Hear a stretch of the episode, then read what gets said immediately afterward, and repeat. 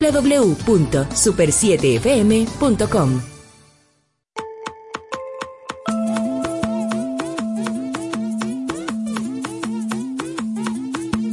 Yo vivo para el mediodía que informa. Yo crezco en el mediodía que educa. Veo el conocimiento en todas sus formas. Yo soy denuncia, noticia y cultura. Yo vivo en la calle que se apasiona. Soy sociedad que justicia. Creo en el ciudadano que se cuestiona. Cabeza y corazón me aclaran la vista. Yo soy del pueblo que tiene memoria. La libertad me la da la información. Todos los días se escribe una historia. Por eso al mediodía yo escucho la cuestión. Oh, lo, lo,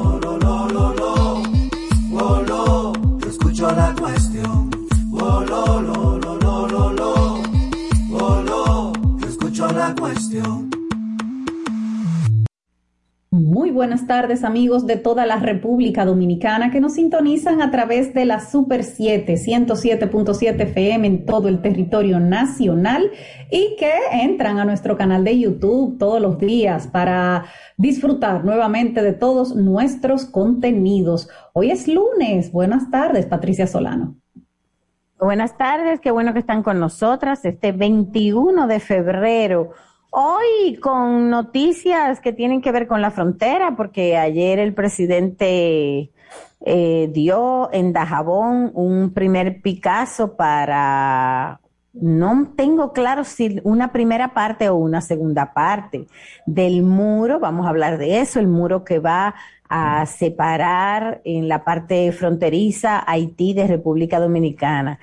El asunto es que el tema del muro ha sido tema desde ayer eh, por diversas razones. Eh, hay contrarios en todos los ámbitos ideológicos. Es decir, la gente que quiere que no haya un solo haitiano dentro de este país, dentro de esa gente hay quien protesta y dice, mientras haya personas haciendo negocio, del flujo de haitianos hasta nuestro territorio, de nada sirve tener un muro. Hay otras personas mm, que dicen, sí, hay que poner esa pared para que no pasen. Hay otros que dicen, las cosas no son tan simples, hay que ver cómo está conformado el esquema económico dominicano, en cuya, eh, que depende en muchos eh, aspectos de la mano de obra haitiana. En fin, hay opiniones a todos los niveles sobre ese, sobre ese muro que ya empieza a ser una realidad. Pero también hoy nosotros traemos noticias desde Santiago, porque en Santiago el viernes pasó algo espectacular e insólito. Y es que tres hombres armados fueron a un dealer que está incautado por las autoridades porque forma parte del caso Falcón. Ustedes recordarán el caso Falcón, un caso que involucra a una red completa de narcotraficantes que tiene cuantiosas propiedades.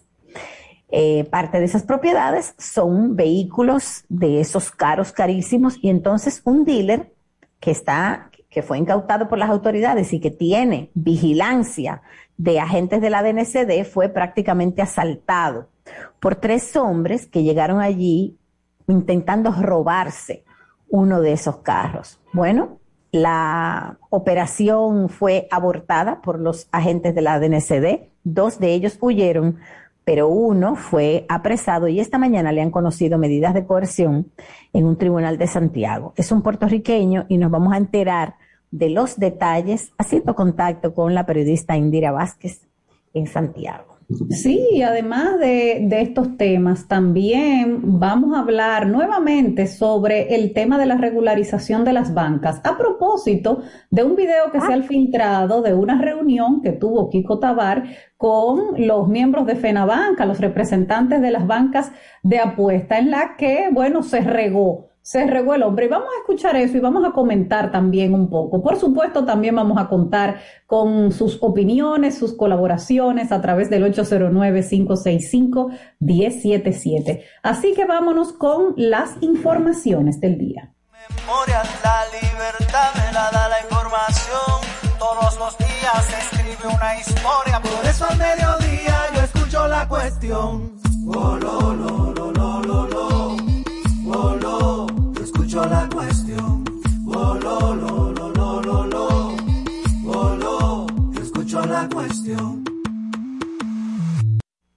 Bueno, hoy se le conocerá a medida de coerción al hombre que atacó a tiros a agentes de la DNCD que custodiaban un local vinculado a la Operación Falcón, donde habían varios vehículos que habían sido incautados en esa operación. Se trata de Lenin Autoventa. Estaban custodiando ese local Lenin Autoventa cuando llegó este individuo identificado como Carlos Miguel Pérez Enrique y le entró a tiros al, local de Lenin Autoventa SRL.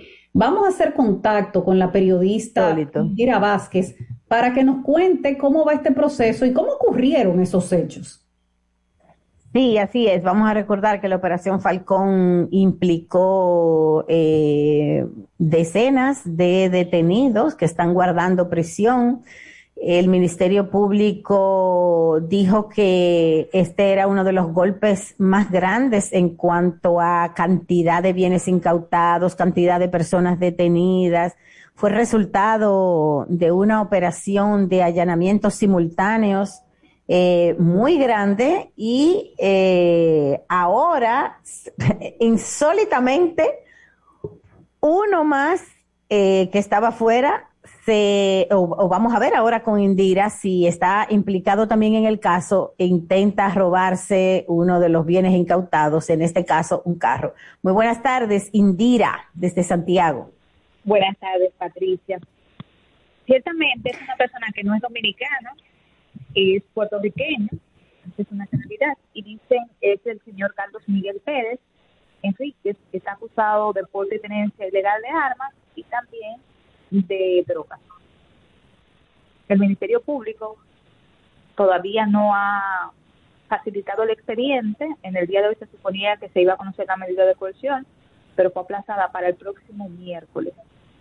Oh, no se la conocieron. No, no, se le conoció la medida de coerción, porque parte de la víctima es el Estado Dominicano y faltaba la representación, de acuerdo a los abogados de él. Ahora, pero el Ministerio Público sí está solicitando prisión preventiva, eso sí hemos podido constatar. Hasta este momento, ¿qué se dice, eh, perdón, Indira, del, del, incidente en el que este individuo atacó a tiros agentes de la DNCD? ¿Cómo, se, ¿Cómo ocurrieron esos hechos? De acuerdo a lo que nos narran, es, esa persona llegó en un vehículo de alto cilindraje a esa agencia con un un, vehículo de soporte, un tipo de cama, para llevarse un vehículo que es una buggy, una de esas motocicletas que se utilizan para eh, correr en las montañas.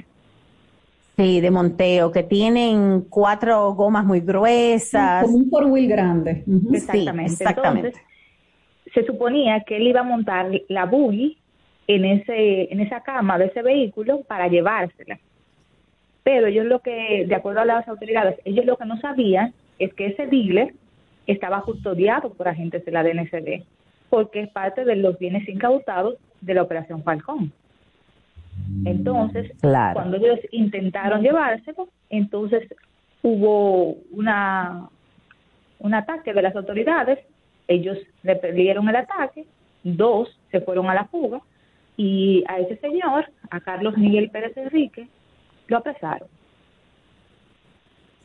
Caramba.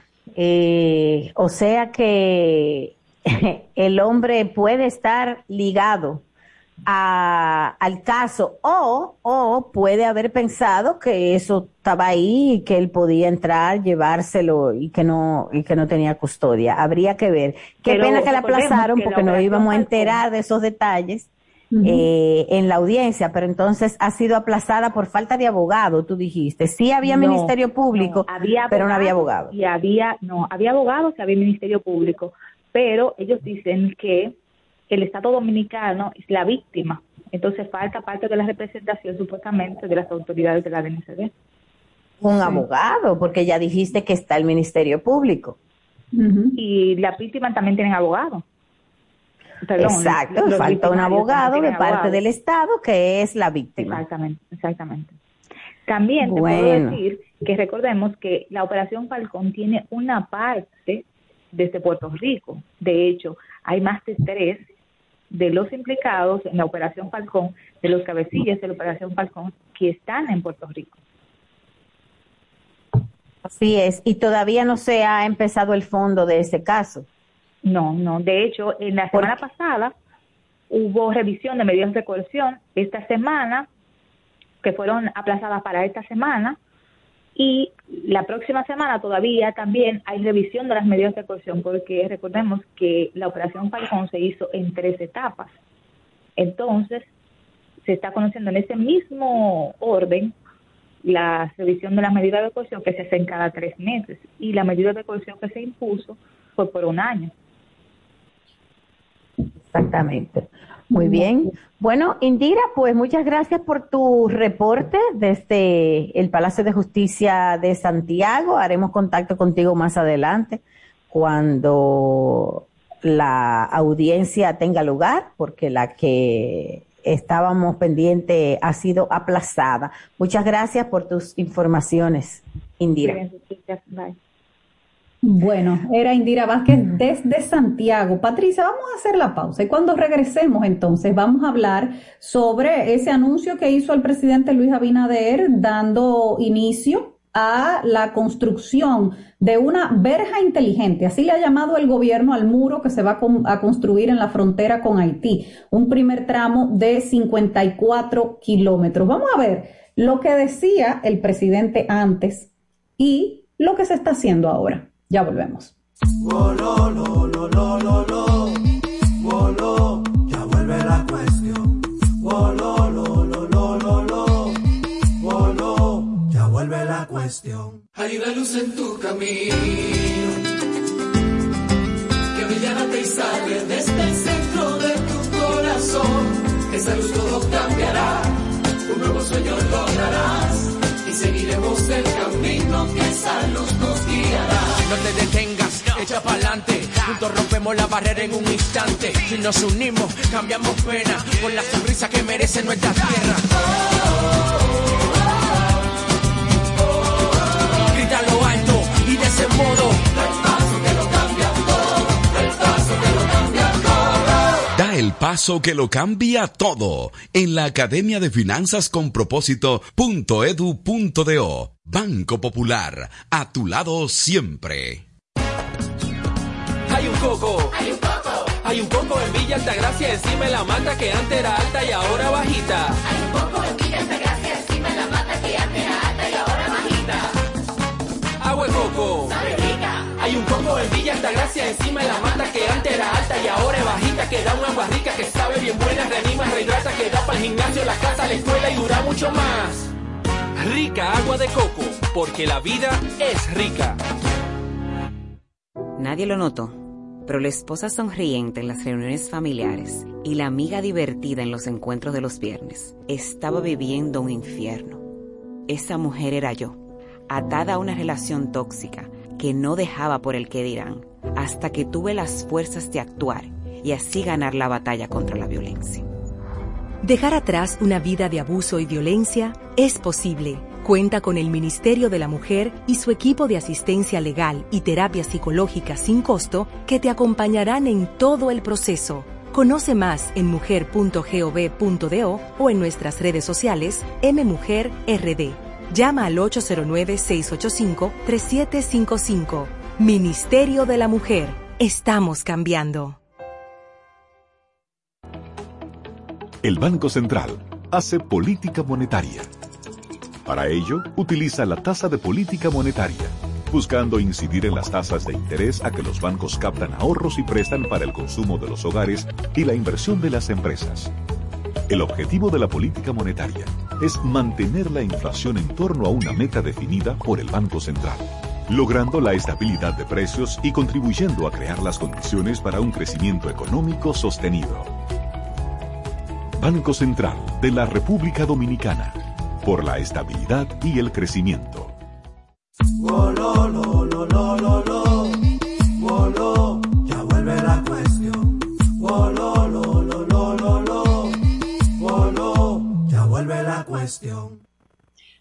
Ayer el presidente Luis Abinader se trasladó a la frontera para dar inicio a lo que ellos llaman la construcción de una verja perimetral inteligente. Estamos hablando de un primer tramo de 54 kilómetros que contará, según dice el, el gobierno, con 19 torres de control, 10 puertas de acceso, con un sistema de vigilancia con cámaras eh, y entre otros, entre otros aditamentos que ellos dicen que eso las convierte en inteligente, videovigilancia, torres de comunicación, unidades aéreas no tripuladas, le hace drones.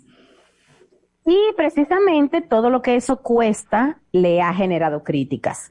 ¿Por qué? Porque en un país a donde tú no tienes resuelto, por ejemplo, el tema de agua potable para todos, eh, no todos los que vivimos en este país abrimos un grifo y tenemos agua en el grifo.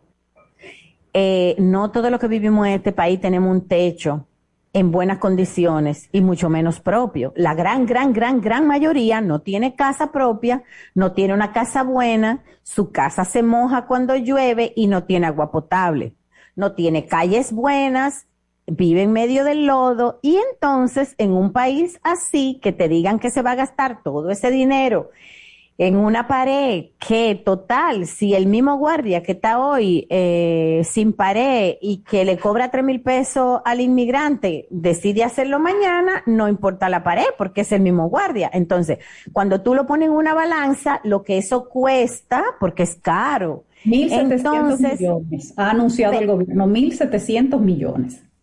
Entonces, eh, cuando tú ves el contraste, eh, eso causa roncha. Será por eso que hoy mismo el ministro de la Presidencia, Lisandro Macarrulla, ha decidido hablar de lo bien que va el programa de vivienda feliz, pero está diciendo que ellos van a hacer eh, déjame ver, creo que son cuatro mil viviendas. No te tengo que recordar que el déficit de vivienda en este país es de un millón. Entonces, quiere decir que este, este, gobierno tampoco va a resolver el, déficit de, de, vivienda, pero sí va a ser un muro. Ahora, este es un tema espinoso, porque cuando tú dices lo que yo estoy diciendo, aparece gente que dice, ah, pues tú quieres que entren los haitianos. No, yo no estoy diciendo que entren los haitianos.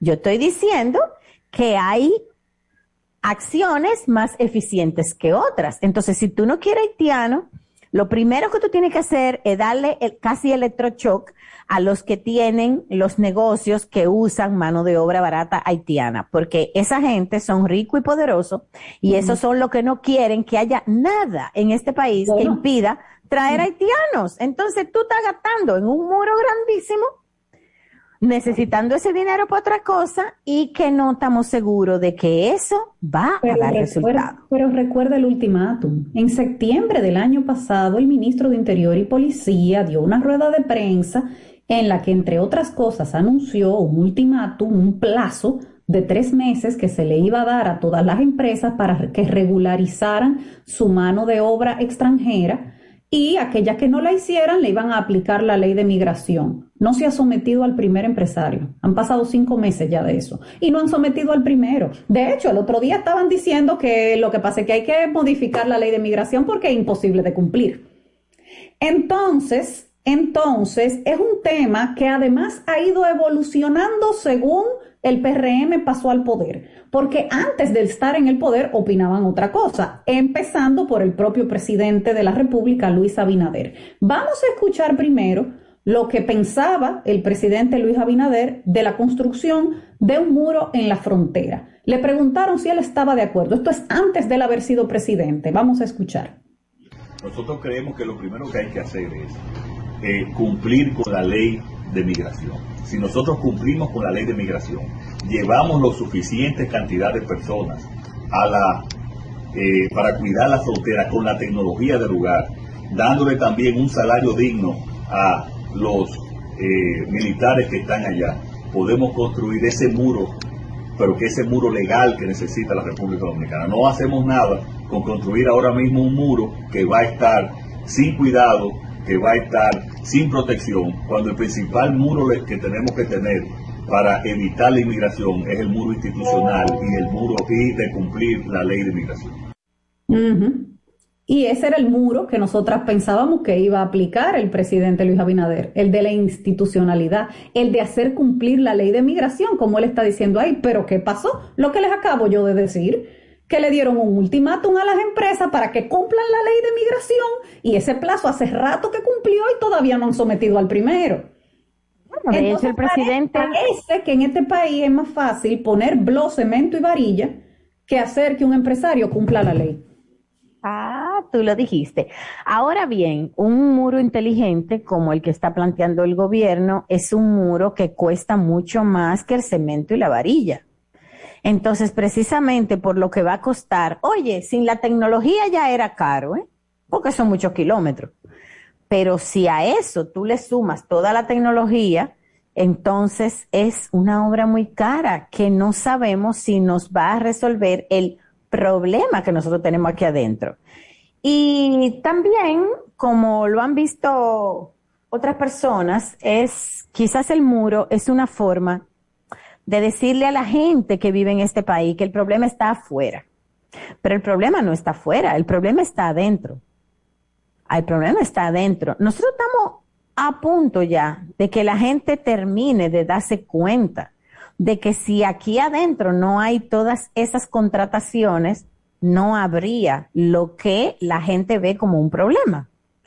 No lo habría, pero mientras tú tengas todas estas contrataciones aquí, oye, pero hay gente con fincas y con constructoras que cuando no puedan cruzar esa mano de obra por ese muro, van a alquilar yola y barquito para traerla, porque el negocio de ellos... No, y que lo han dicho a la franca, después de que el Ministerio de Interior y Policía hizo ese anuncio de que iban a dar un plazo de tres meses, se quejaron los bananeros de Montecristi, se quejaron los constructores de viviendas, se quejaron los diferentes sectores. Se quejaron y dijeron, es que así no podemos, nosotros necesitamos esa mano de obra, nosotros la necesitamos. Así es, mira, tengo, yo tengo muchísima gente que me manda cosas. Uno de ellos me manda una situación que hay por ahí, por las montañas de Valle Nuevo, por ejemplo, en un sitio que se llama Aguas Blancas. Tú te vas ahí ahora mismo y tú ves una, unos caseríos eh, de haitianos eh, en muy malas condiciones, viven en muy malas, malas condiciones hay casuchas que tienen, por ejemplo, 12 personas ahí dentro, mucha basura. Bueno, ¿qué hacen esas personas ahí? Que además cocinan todos los días, no tienen eh, sistemas de, de higiene, nada de eso. Bueno, esas personas son los empleados casi esclavos, porque la verdad es que le pagan chele de los terratenientes de la zona. Los terratenientes de esa zona buscan a esas personas porque le cobran cheles y le sacan todo el provecho que pueden sacarle. Entonces, cada vez que se habla de, de regularizar ese trabajo de mano de obra extranjera, esas son la gente que gritan. Esos terratenientes, pero eso es gente rica. Estoy diciendo terrateniente. Entonces, eh, no hay manera. Esas son la gente que mañana, cuando el muro esté listo, con tu, su, su, su alambre de púa electrificado, su cámara y todo, lo van a traer en Yola. Porque esas son la gente que ya protestan a la franca, como tú dijiste. Ya ellos se juntan y dan rueda de prensa si hay que darla y decir, no, no, no, no, no. Y por eso fue que el otro día el propio presidente Luis Abinader dijo, bueno, la ley, es que la ley de migración es un problema Ah, es un problema. Vamos a hacer entonces como hacemos siempre en República Dominicana, que cuando la ley no le gusta a un sector, lo que hacen es que la cambian y la cotejan, la acomodan. ¿Tú me entiendes? Entonces, en lo que la acomodan, bueno, qué sé yo, hagamos este muro como para que parezca, para que parezca que nosotros controlamos. Señores, ese muro solo va a servir para fotos. Solo va a servir para fotos Estamos en una isla, están al lado. La única manera, mira, yo, yo una vez, te voy a hacerte cuento, bueno, no, creo, creo que la comparación es, no, me arrepentí. Iba, iba a hacer un cuento, pero no, está fuera de lugar. Mira. Es quitar, oye, el, la mejor manera de resolver la sobrepoblación de extranjeros es desactivar los incentivos que existen para que vengan. No poner un muro. En la medida que tú quitas esos incentivos, no es necesario muro. Esa es la cuestión. Esa es la cuestión. Entonces, ¿qué es lo que se le está criticando? Que no están desactivando esos incentivos. Y están poniendo un muro que sirve para la foto y para el video. Decía entonces el presidente en el audio que ustedes acaban de escuchar que el muro que había que construir era el de la institucionalidad, era el de hacer cumplir la ley de migración. Bueno, pues vamos a ver entonces cómo anunció ayer el presidente la construcción de esa verja, no institucional, material, muy material porque va a costar 1.700 millones. Escuchemos. A principios del año pasado anuncié la Nación nuestra decisión de iniciar el proceso para la construcción de una verja inteligente en nuestra frontera con Haití, movido por la necesidad de garantizar la seguridad nacional de nuestro país, regularizar los flujos migratorios y proteger a todos los ciudadanos, garantizando sus derechos y sus obligaciones.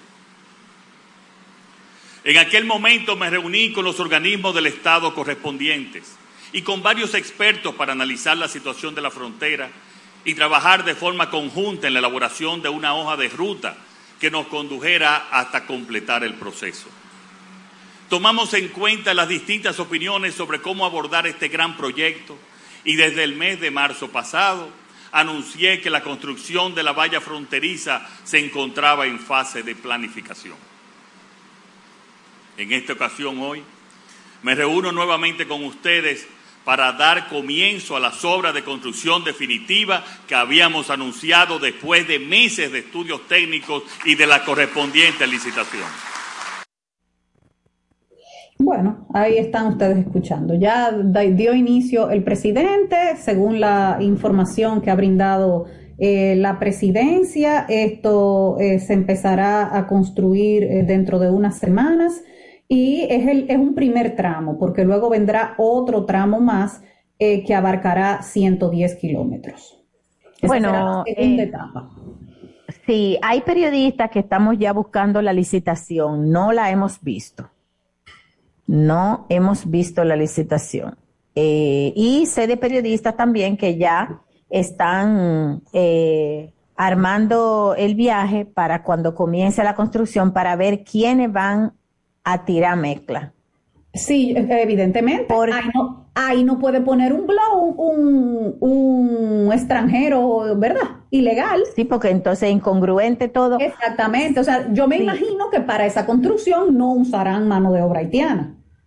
Mira, yo eh, obviamente las cosas que uno ve no puede considerarla como la verdad ni la totalidad, porque el hecho de que tú veas tres, cuatro casos no quiere decir que tú tienes un estudio terminado de que, por ejemplo, todos los que trabajan en las construcciones son haitianos. Ahora, la realidad es que en esta ciudad y en Santiago, por ejemplo, desde que tú entras en una construcción, obviamente que todos son haitianos. eso para nadie es un secreto.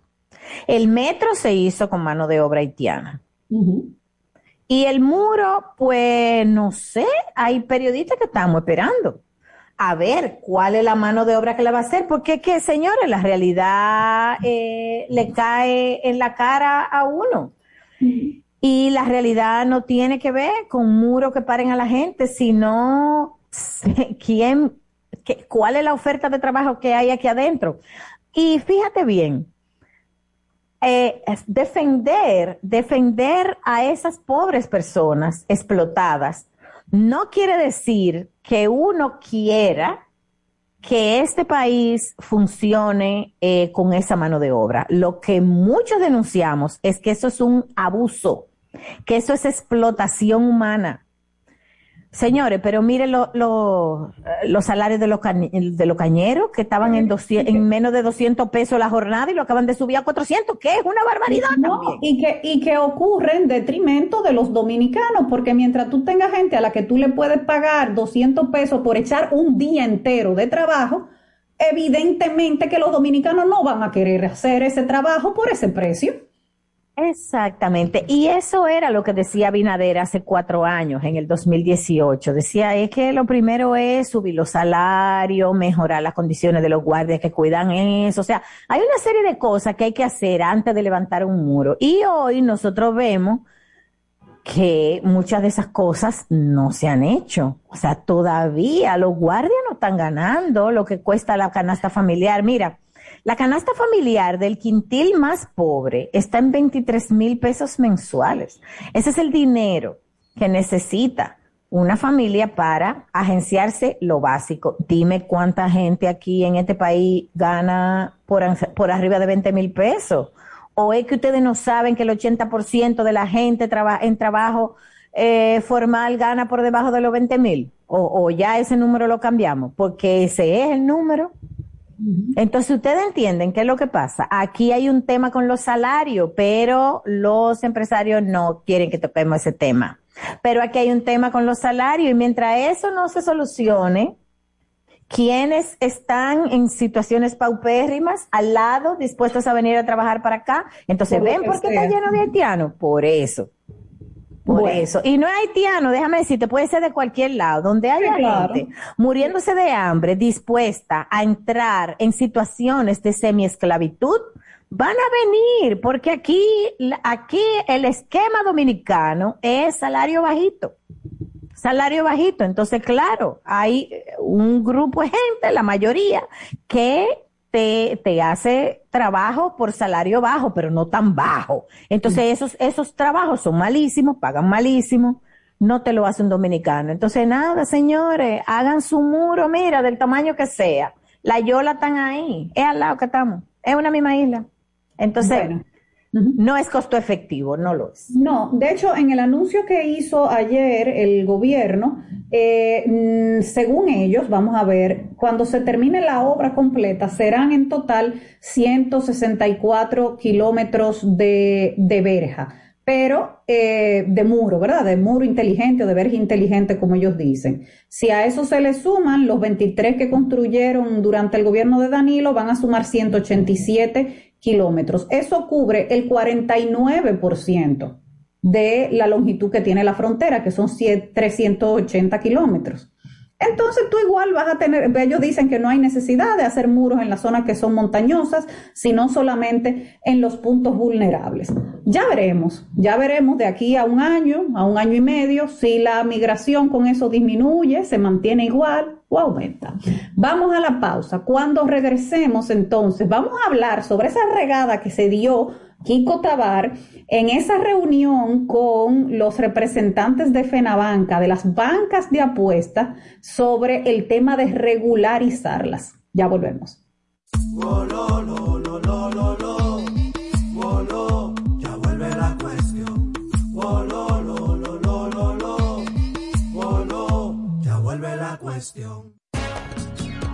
Hay un coco. Hay un coco. Hay un coco en Villa Altagracia encima de la mata que antes era alta y ahora bajita. Hay un coco en Villa Altagracia encima de la mata que antes era alta y ahora bajita. Agua de coco. Sabe rica. Hay un coco en Villa Altagracia encima de la mata que antes era alta y ahora es bajita que da un agua rica que sabe bien buena, reanima, rehidrata, que da para el gimnasio, la casa, la escuela y dura mucho más. Rica agua de coco, porque la vida es rica. ¿Ya conoces Spirit? Somos un proyecto de espacios de trabajo compartidos. Hemos pensado en todo para que mediante un Day Pass, alquilando alguno de nuestros salones de reunión, de taller o de eventos, así como inscribiéndote bajo cualquiera de nuestras membresías flexibles o fijas, puedas hacer que tu tiempo de trabajo sea tan productivo e inspirador como lo necesitas. Para más información, Visita nuestras redes sociales, arroba Spirit RD o llámanos al 829-697-9999. El Banco Central emite el dinero. Es la única institución autorizada por la Constitución de la República Dominicana y la Ley Monetaria y Financiera número 183-02 para emitir los billetes y las monedas que las personas y empresas utilizan diariamente diseña los billetes y las monedas, contrata su fabricación mediante licitación pública internacional y los pone en circulación. cuidando que la cantidad existente en la economía se corresponda con la demanda real de estos medios de pago. Banco Central de la República Dominicana, por la estabilidad y el crecimiento. Tú sabes lo difícil que fue ver cómo mi hogar se convirtió en un lugar inseguro, violento y triste. Ya ni la más chiquita era la misma. Gracias a Dios que me dio la fuerza de recoger mis muchachas y cambiar mi vida. Salvar tu vida y la de tu familia es posible. Cuenta con el Ministerio de la Mujer para conseguirlo. Con las casas de acogida, cálidas, seguras y confidenciales, puedes contar con protección, educación para ti y tus hijas e hijos. Conoce más en mujer.gov.do o en nuestras redes sociales MMujerRD. Llama al asterisco 212. Ministerio de la Mujer. Estamos cambiando. Hay una luz en tu camino que brillante y sale desde el centro de tu corazón. Esa luz todo cambiará, un nuevo sueño lograrás y seguiremos el camino que esa luz nos guiará. No te detengas, echa pa'lante. Juntos rompemos la barrera en un instante. Si nos unimos, cambiamos pena con la sonrisa que merece nuestra tierra. Grita lo alto y de ese modo. Da el paso que lo cambia todo en la Academia de Finanzas con Propósito.edu.do. Banco Popular, a tu lado siempre.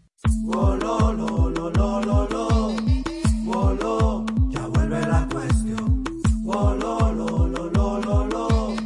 Wolo, ya vuelve la cuestión. Bueno, ustedes recordarán que la semana pasada entrevistamos en este programa al secretario general de FENABanca sobre el tema de la regularización de las bancas de apuestas después de ese decreto del presidente Luis Abinader eh, para, para iniciar este proceso. Algo que se ha anunciado antes, pero que nunca se ha podido hacer, porque cada día surgen nuevas bancas de apuestas ilegales en cada calle, calle- callejón, esquina, campo de este país y eh, funcionan sin ningún tipo de control. Se creó entonces un consejo, un órgano para eh, establecer las reglas de juego con las cuales se va a dar esa regularización eh, y dirigido por Kiko Tabar. Entonces Kiko Tabar tuvo una reunión con los representantes de Fenabanca. Eh, recuerden ustedes que él hacía la denuncia aquí hace unos días, el secretario general, de que en la pasada administración lo que había era una mafia en el Ministerio de Hacienda que les cobraba tres mil pesos mensuales a cada banca por dejarlas operar, pero que no estaban regularizadas. O sea, eso era un, un cobro, un peaje que le cobraban, pero no, pero no había ningún tipo de regularización eh, ni autorización oficial de que esas eh, bancas de apuestas pudieran operar. No, y entonces, oye, qué lío, porque cuando llega el PRM al gobierno, Luis Abinader nombra en la lotería a una persona ligada a las a los dueños de banca de apuestas. O sea, que era de ese sector que terminó preso con una acusación seria de un fraude.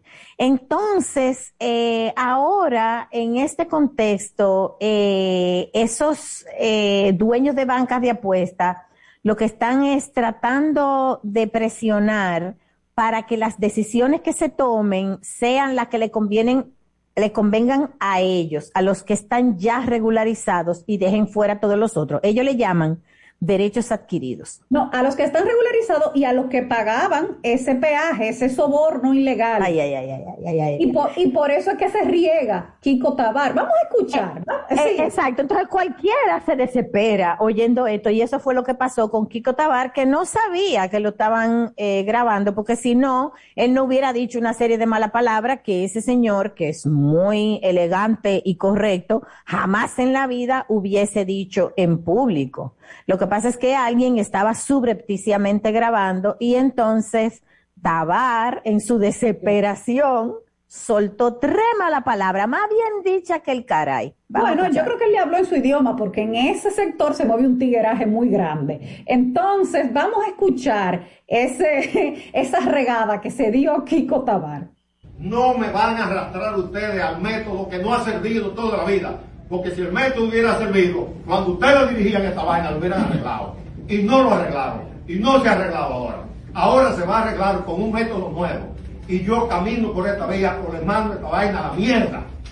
Así es que yo camino. Lo mando ahora mismo a, a- a mi cargo y me voy para mi casa. Si me viene con el método tradicional de salir con unas reglitas para seguir macuteando y cogiendo cuartos por abajo y dando cuartos, porque ustedes dan cuartos. Lo macutean, pero ustedes lo dan. Yo no participo en eso. Por fin. Evidentemente, para que haya un- Por fin, tiene que alguien haber habló alguien que con- dé el dinero, ¿eh? Tiene que haber alguien, tiene que haber alguien dispuesto a pagarlo. Así es, bueno, después de que eh, circuló ese video, ya sabemos cómo van las relaciones entre Kiko Tabar y los señores de las bancas de apuestas, que señores, es un sector poderoso en este país, que tiene sus curules en el Congreso y muy bien asegurado todos sus intereses. Y bueno, eso mismo era lo que le estaba diciendo Kiko Tabar ahí. Vamos a ver en qué para esto. Lo ideal sería que este país no tuviera todos esos juegos de azar, porque si nos vamos a los aspectos sociales, señor, el juego, el juego es un vicio. Y no hace más que sacarle los chelitos a la gente de los bolsillos, pero ese sector se ha vuelto tan poderoso que yo creo que una persona llega a tener una posición de poder y suelta esa idea de que vamos a prohibir eso definitivamente. Y fácil que fácil que lo linchan. Pero entonces dentro de lo posible va a haber que regular a este sector y por lo menos si ellos tienen que existir entonces por lo menos que paguen impuestos por lo menos que paguen los impuestos que merece la actividad que ellos Y que- hacen Y que se cumplan, y que se cumplan las reglas. Acuérdate que aquí hay reglas de que no puede haber una banca de apuesta eh, a X distancia de otra banca, ni a X distancia de una escuela, por ejemplo, y nada de eso se cumple aquí. Absolutamente nada. Tú encuentras tres, No. cuatro bancas en la misma calle, y eso se supone que en la ley no se puede. Así es, porque esa gente han tenido mucho poder, han sido los jefes eh, de este país. eh, y bueno, eh, a este país hay que darle también terapia con relación al juego. Eh, Mita Nishio, que es un, es un dominicano, lo que pasa es que tiene nombre japonés, que es un experto en redes, publicó que en el año 2021 él publicó una medición que hace Google. ¿Qué fue lo más buscado en Google en República Dominicana en el año 2021? ¿Y saben qué es? La lotería, los números que Como salen los cuatro los primeros lugares son diferentes tipos de búsqueda de la lotería. Eso es lo que busca más el dominicano en Google, los resultados de la lotería. Así es, eh, los resultados de la lotería está en por lo menos siete de los primeros lugares. Otros son, por ejemplo, los resultados de las grandes ligas, que fíjate que está ligado también a juego de azar. Los resultados de las grandes ligas, porque esos resultados de la pelota eh, también tienen que ver con apuestas, ¿ok? O Sí, sea claro. que se puede decir que por lo menos los ocho primeros lugares, eso te refleja en qué está la gente en este país, que debería ser materia de educación. Claro, no, pero- materia de salud mental. Sí, te refleja eso, pero te refleja también la cantidad de dinero que mueve el juego en República Dominicana. Exacto, esa es la cuestión.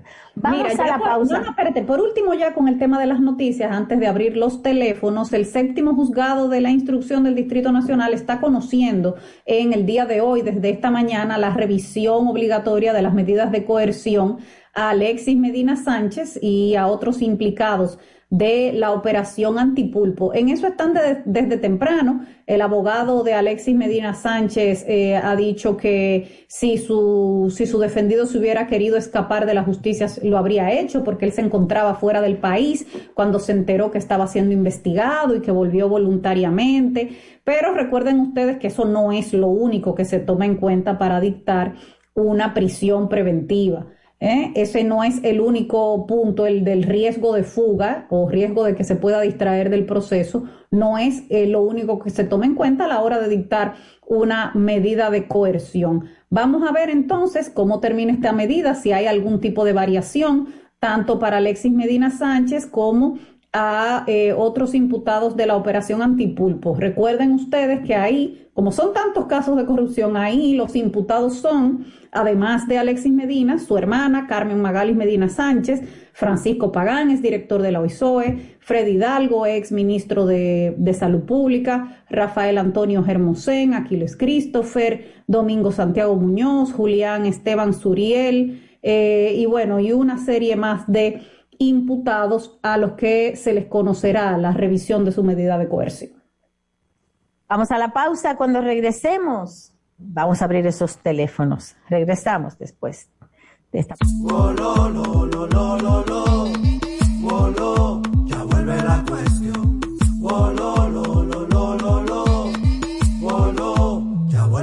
cuestión. ¿Ya te terminaron de pintar la casa y no tienes efectivo para pagarle al pintor? Con tu efectivo Banreservas es así de simple, solo generando un código. Envía tu efectivo desde tu app Banreservas o desde tu banco sin necesidad de que el pintor tenga una cuenta y puedes retirarlo en cualquier cajero automático Banreservas o subagente cerca sin requerir una tarjeta. Tu efectivo Banreservas, la forma más cómoda de enviar y retirar tu dinero.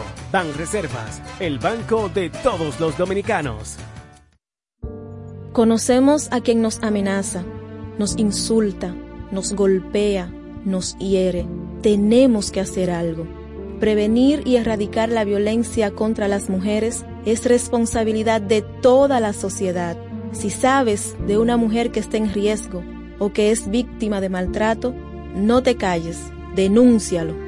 Una vida sin violencia es posible. Cuenta con el Ministerio de la Mujer para conseguirlo. Línea de emergencia asterisco 212. Confidencial, sin costo y disponible las 24 horas. Conoce más en mujer.gov.do o en nuestras redes sociales MMujerRD. Llama al asterisco 212. Ministerio de la Mujer. Estamos cambiando.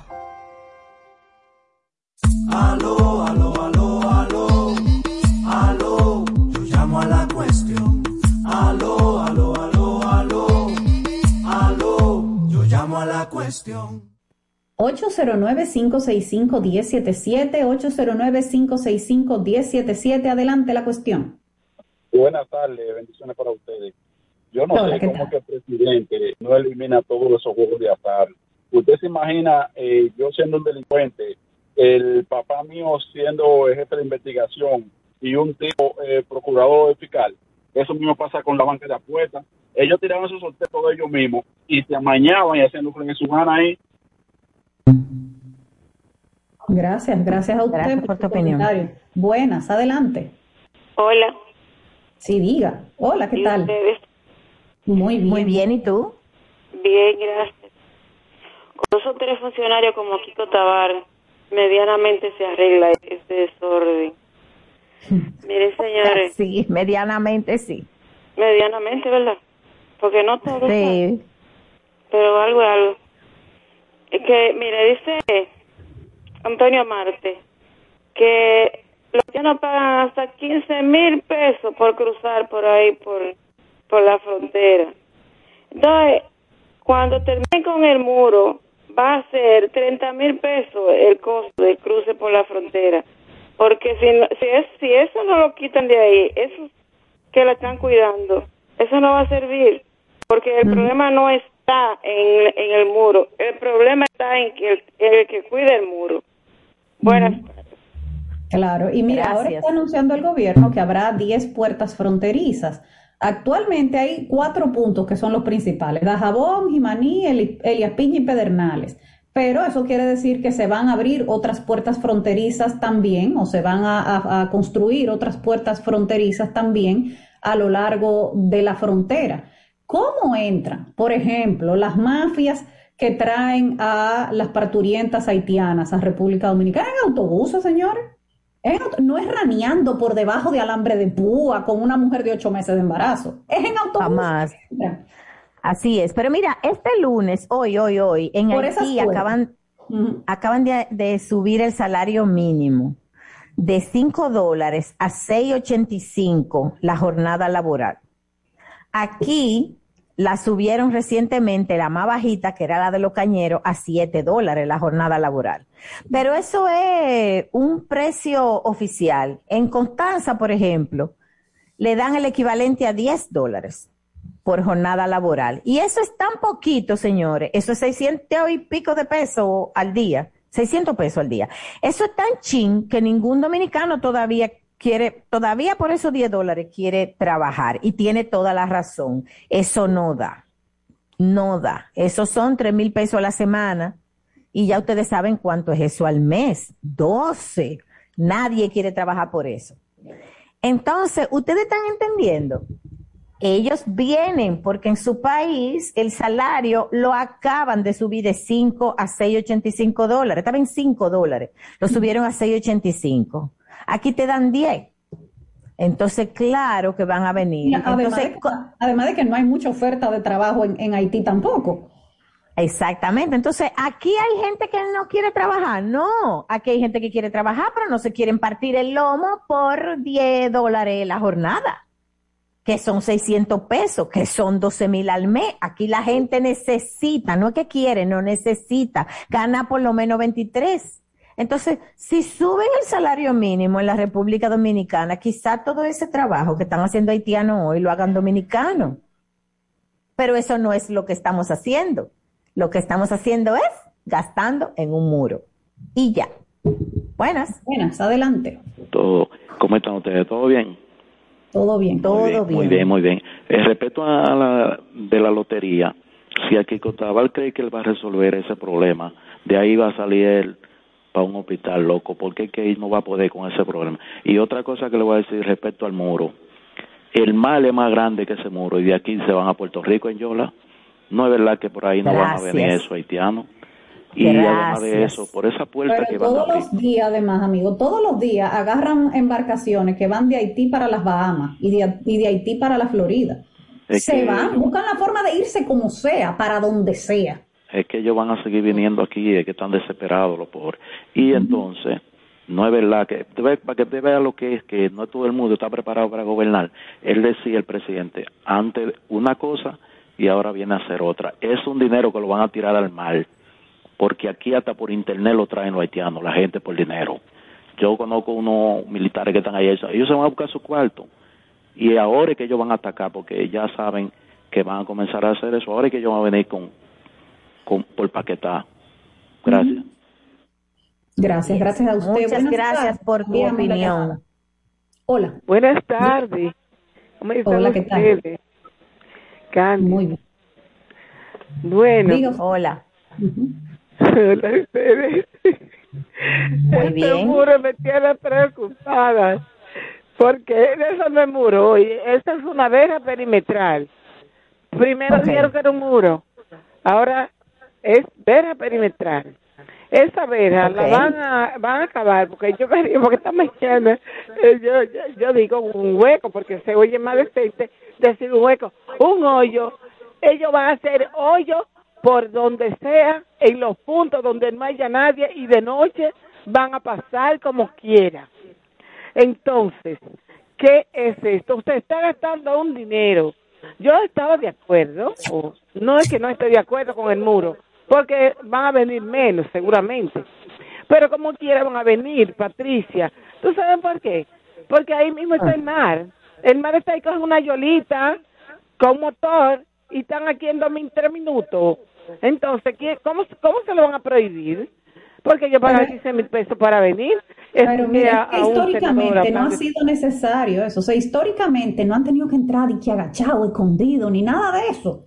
Es pagando 20 dólares a un guardia ahí en la frontera, es pagando 3 mil pesos, es así. Y, así y los es. que se gastan más sobornando cónsules en diferentes lugares para conseguir un visado, que también se han desmantelado mafias de esa. Bueno, la, la última el otro día, ¿eh? hace un par de meses. Entonces, mientras tú tengas gente que se vende, ¿eh? mientras tú tengas personal diplomático que se vende, y eh, militar que se vende, eso no lo para nadie. Buenas. Última llamada. Sí, buenas tardes. Diana y Patricia. Sí. Esos chelitos del muro lo puede pagar la Medina, una gente de esa. Eso no es dinero para esa gente, por favor. 1.700 millones. Por. no, eso es dinero, eso es dinero. Mira, con eso se hacen muchas casitas buenas, con agua potable, tú sabes.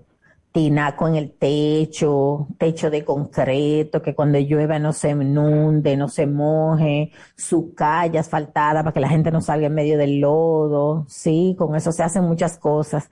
Eso es parte de la principal crítica que se le está haciendo a esto. Pero a nosotras se nos acabó el tiempo hora de decir adiós. Entonces tengan un feliz resto de la tarde y mañana a la una estaremos Diana Lora y una servidora aquí en La Cuestión. Hasta mañana. Bye bye.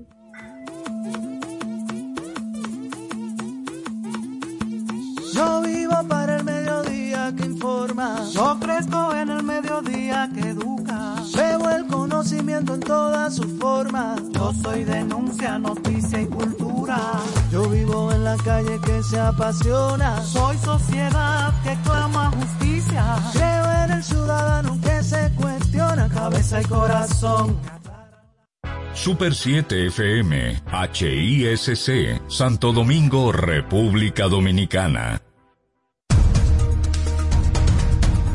Haití sube el salario mínimo, pero los sindicatos aún descontentos anuncian más protestas. Y ahora las noticias del portal super7fm.com.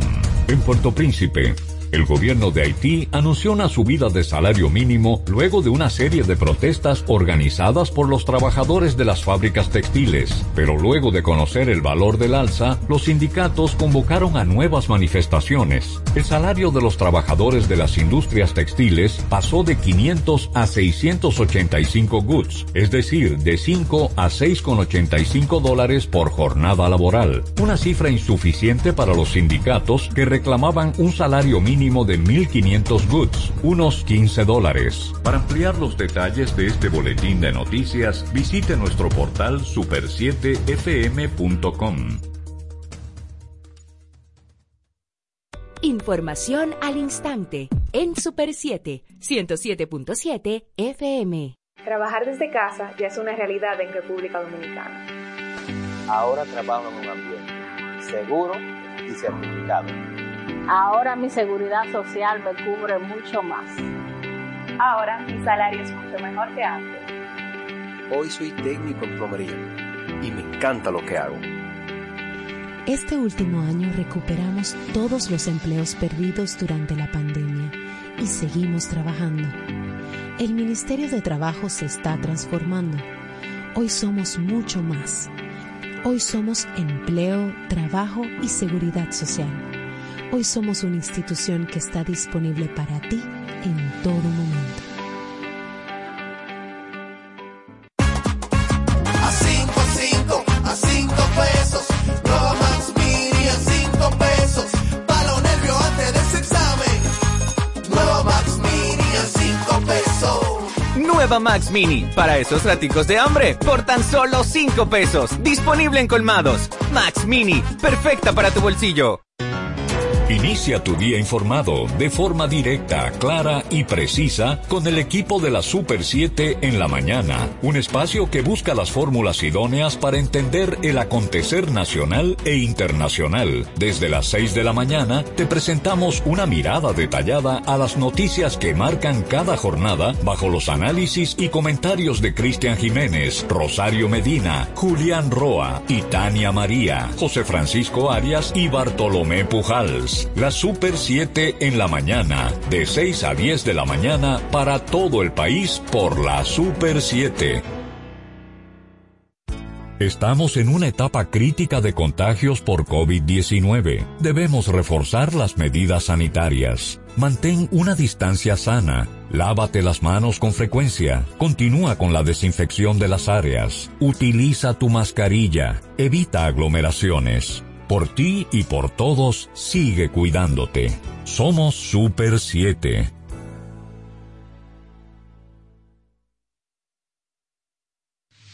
Nuestra programación a solo un clic.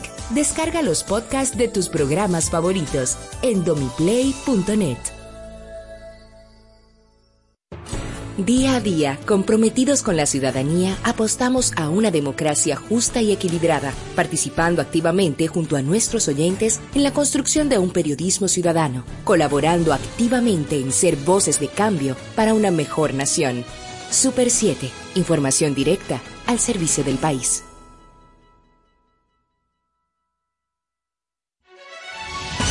Desde ahora inicia el interactivo de la Super 7, la actualidad nacional e internacional con miradas críticas y objetivas, diversidad y estilos más atrevidos, dinámico, plural, democrático y participativo. Acompáñanos en el interactivo de la Super 7.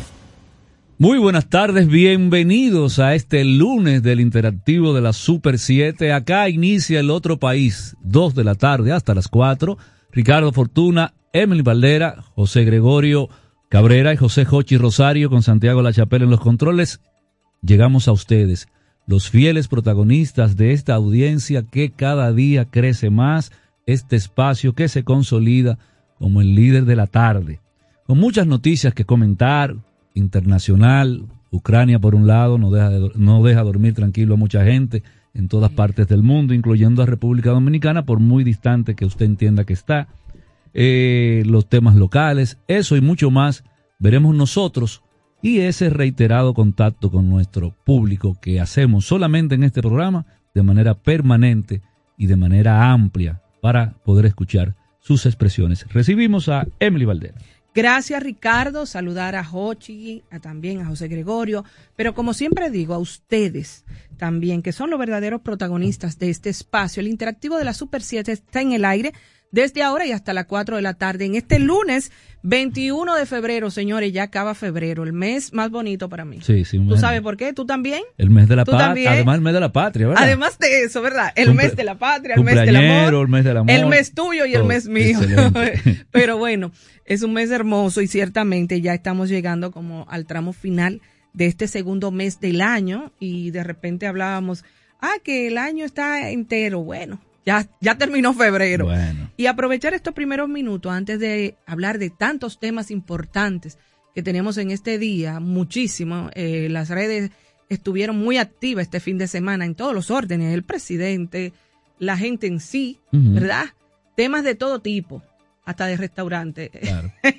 Ricardo. bueno, entonces eh, aprovecho estos minutos para felicitar a nuestra querida colega y amiga Esperanza Ceballos, periodista dominicana radicada en Nueva York, quien trabaja para la cadena Univisión, eh, que ha sido reconocida justamente por el consulado dominicano en esta ciudad con motivo, a propósito de, tú hablabas de la independencia, ¿verdad? Y de las fiestas patrias del 27 de febrero, Día de la Independencia Nacional en la República Dominicana.